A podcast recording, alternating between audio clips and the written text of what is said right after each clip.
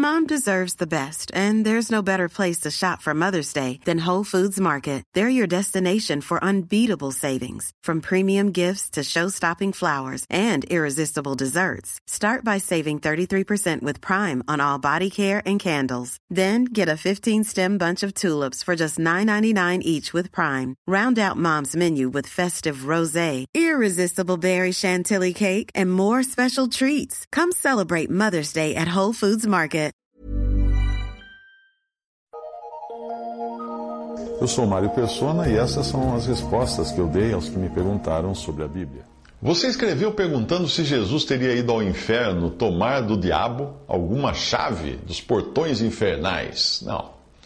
Quando você mistura a Bíblia com lendas, com gibi, com ficção científica, com filmes de terror, com livros de Dan Brown, com uh, teorias conspiratórias, o resultado é uma salada conspiratória, como essa ideia de Jesus ter que roubar a chave do inferno do diabo. Primeiro, Cristo foi direto ao paraíso assim que morreu. Sim, o seu corpo foi sepultado, e é isso que significa que ele tinha descido às partes mais baixas da terra, em Efésios 4,9, porque a gente sepulta na parte baixa da terra, não em cima da terra, não é? Ah, segundo, o diabo não tem nenhuma chave e nem mora no inferno, sequer entrou lá, sequer conhece lá o inferno. No presente momento, Satanás circula entre o céu e a terra. E se você ler os dois primeiros capítulos do livro de Jó, verá Satanás ali no céu numa audiência com o Senhor. Algumas versões da Bíblia confundem a pessoa, o leitor, por traduzir as palavras Geena, que é hebraico, e Hades, que é grego, e também uh, misturando o lago de fogo indistintamente por um genérico inferno. A palavra inferno em si não, não tem na Bíblia. O que tem é o lago de fogo, o que tem é Hades, o que tem é Geena. Mas inferno, inferno, I-N, é, não tem. Uh, são coisas distintas essas palavras, elas têm significados diferentes e o significado também depende do contexto para que elas sejam entendidas. O lago de fogo, você vê a expressão em Apocalipse 19 e 20, Apocalipse 20, versículo 10 e também versículos 14 a 15, é onde serão lançados os perdidos mortos após terem recebido de volta os seus corpos no juízo final do grande trono branco. Esse lugar, também chamado de fogo eterno, não foi preparado para os homens e sim para Satanás e os seus anjos, como o Senhor ensinou no Evangelho. Ele disse: Então dirá também aos que estiverem à sua esquerda: Apartai-vos de mim, malditos, para o fogo eterno, preparado para o diabo e seus anjos. Mateus 25, 41. Deus não destinou o homem para a perdição, mas este, o homem, o ser humano, caindo em pecado e não aceitando a graça salvadora que trouxe Cristo até a cruz para nos remir, será lançado sim no lago de fogo, que arde eternamente, para sempre, que nunca se apaga e ficará ali junto com os anjos caídos. Mas agora não tem ninguém nesse lago de fogo. Está vazio o lago de fogo eterno.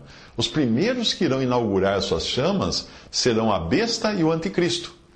Essa passagem está em Apocalipse. E a besta foi presa, e com ela o falso profeta, que diante dela fizeram os sinais, com que enganou os que receberam o sinal da besta e adoraram a sua imagem. Estes dois foram lançados vivos no lago de fogo que arde com enxofre.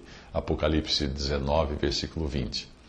Mil anos mais tarde desse episódio em que a besta e o falso profeta são lançados vivos no lago de fogo, mil anos mais tarde, o diabo foi lançado no lago de fogo e enxofre, onde está a besta e o falso profeta, onde está a besta e o falso profeta, diz ali em Apocalipse, e de dia e de noite serão atormentados para todo sempre. Apocalipse 20, versículo 10.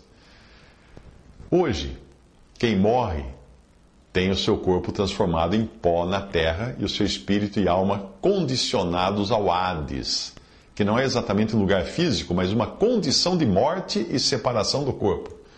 Por isso, o rico, em Lucas 16, estava no Hades e podia ver de lá Lázaro no seio de Abraão, uma figura do acolhimento que o crente desfruta junto a Deus, ali dentro de uma perspectiva judaica, porque Jesus estava falando isso para judeus. Mas como nós aprendemos da morte do malfeitor convertido na cruz uh, e da promessa que Jesus fez a ele de estarem juntos naquele mesmo dia no paraíso, lá em Lucas 23, 43, nós podemos estar certos de que todo aquele que fecha os seus olhos aqui na terra, na fé em Cristo, irá abri-los imediatamente no céu, na presença de Cristo. Quem morre salvo por Cristo fica ali, na presença de Cristo, aguardando a ressurreição do seu corpo, e os que morrem sem Cristo estão na condição de Hades, que é a separação do espírito e alma do corpo, aguardando receber de volta os seus corpos para serem lançados no lago de fogo no juízo final. Esqueça a ideia de que o juízo final é para julgar, para ver quem vai para o céu e quem vai para o inferno. Não. A salvação é em vida. Se você já em vida decidiu por Cristo, crer em Cristo, você está destinado ao céu, não vai passar por juízo nenhum. Aquele quem ouve a minha palavra e crê naquele que me enviou tem a vida eterna, não entrará em juízo, o Senhor fala. Mas passou da morte para a vida, em João 5,24. Bom, e as chaves? E as chaves que você mencionou? Bem, quem tem as chaves de qualquer coisa tem o controle, como é o caso do carcereiro, que pode abrir ou trancar alguém na cela. Sempre foi assim. O mesmo vale para as coisas de Deus. Somente Cristo conquistou ou venceu a morte e saiu da sepultura ressuscitado, subindo ao céu glorificado. Mas ninguém até agora experimentou isso. Somente Ele pode determinar quem entra na morte e no Hades e mais tarde no lago de fogo, e somente Ele possui as chaves. Ele é quem tem autoridade sobre a morte e sobre o destino dos mortos. Mas ninguém, nem o diabo. Satanás nunca teve chave nenhuma nesse sentido. Ele próprio, Satanás, está destinado a habitar no lago de fogo, que é um lugar onde até agora ele nunca esteve, porque o lago de fogo está vazio até o presente momento. Ou você ainda tem na cabeça aquela imagem de gibi de um diabo de rabo e chifre sentado num trono em meio às chamas e cutucando as pessoas com o seu garfo. Será que é isso que você acha do, do diabo? Ou talvez você tenha acreditado no Inferno de Dante, a obra de Dante Alighieri, o Inferno de Dante, um autor que conhecia as coisas eternas tanto quanto Leonardo da Vinci entendia de Santa Ceia, quando ele pintou a cena com todos sentados à moda europeia, do mesmo lado de uma mesa elevada, como se posassem para uma foto. Na Judéia, nos tempos de Jesus, as pessoas se reclinavam no chão, em torno de uma mesa baixa. É por isso que não tem nada de estranho na expressão que nós lemos, que um dos discípulos de Jesus, aquele a quem Jesus amava, estava reclinado no seio de Jesus.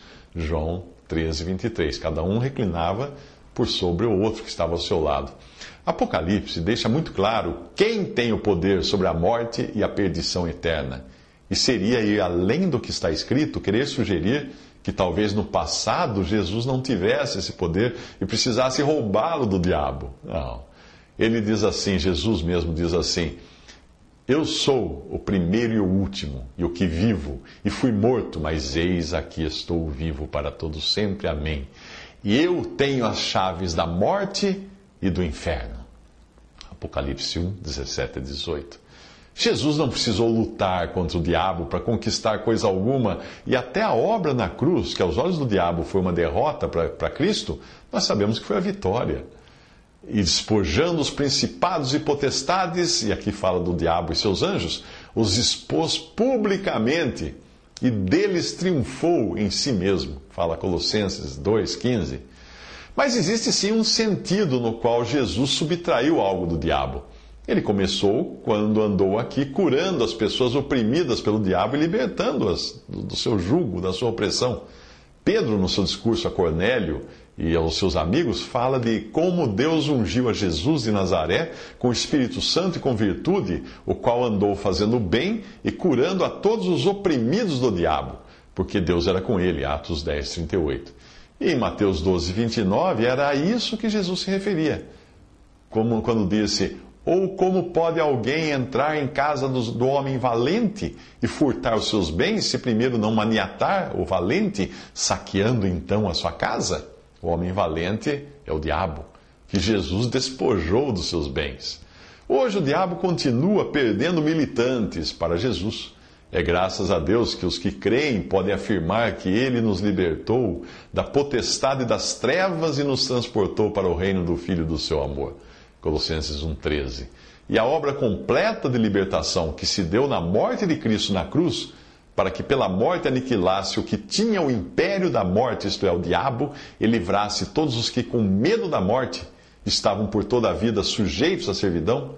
Em Hebreus 2, 14 e 15, essa obra foi feita. Neste momento atual, o diabo passeia entre a terra e o céu. Mas haverá um momento ainda futuro quando ele será expulso das esferas celestiais lançado na terra em dias de grande tribulação.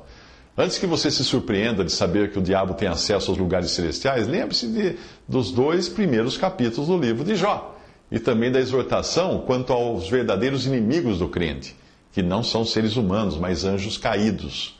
O termo caído, quando você fala que quando falamos que o diabo é um anjo caído, não é no sentido de cair de um lugar físico, mas cair de uma posição.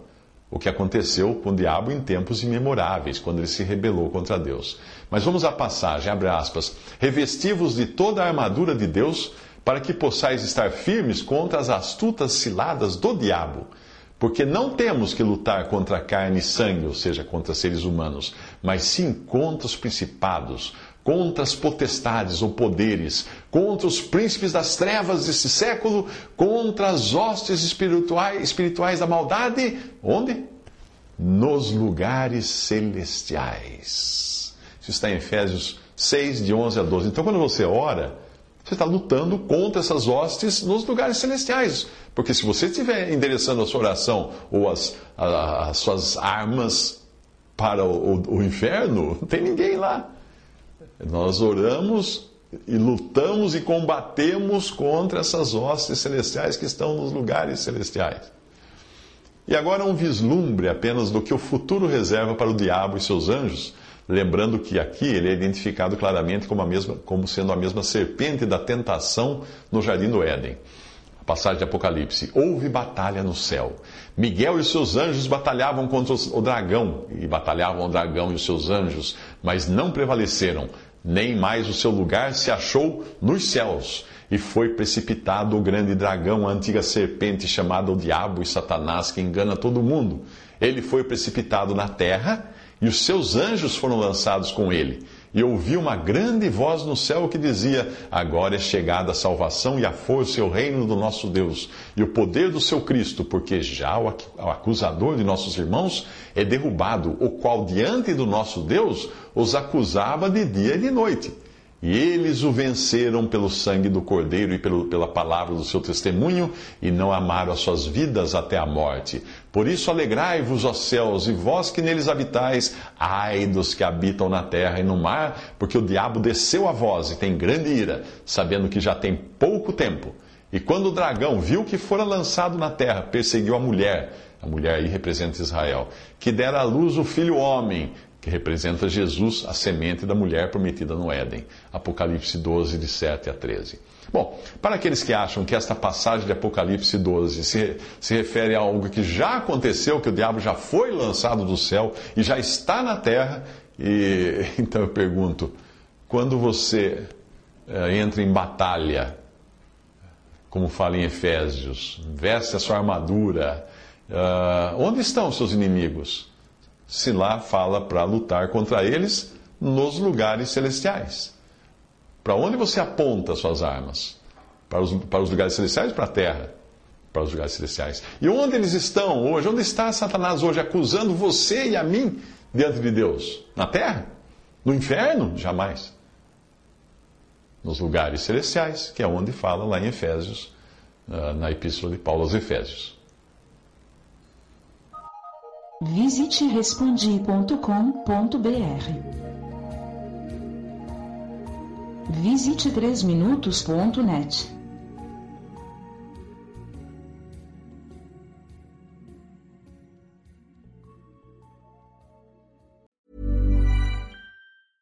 Mom deserves the best, and there's no better place to shop for Mother's Day than Whole Foods Market. They're your destination for unbeatable savings, from premium gifts to show-stopping flowers and irresistible desserts. Start by saving 33% with Prime on all body care and candles. Then get a 15-stem bunch of tulips for just $9.99 each with Prime. Round out Mom's menu with festive rosé, irresistible berry chantilly cake, and more special treats. Come celebrate Mother's Day at Whole Foods Market.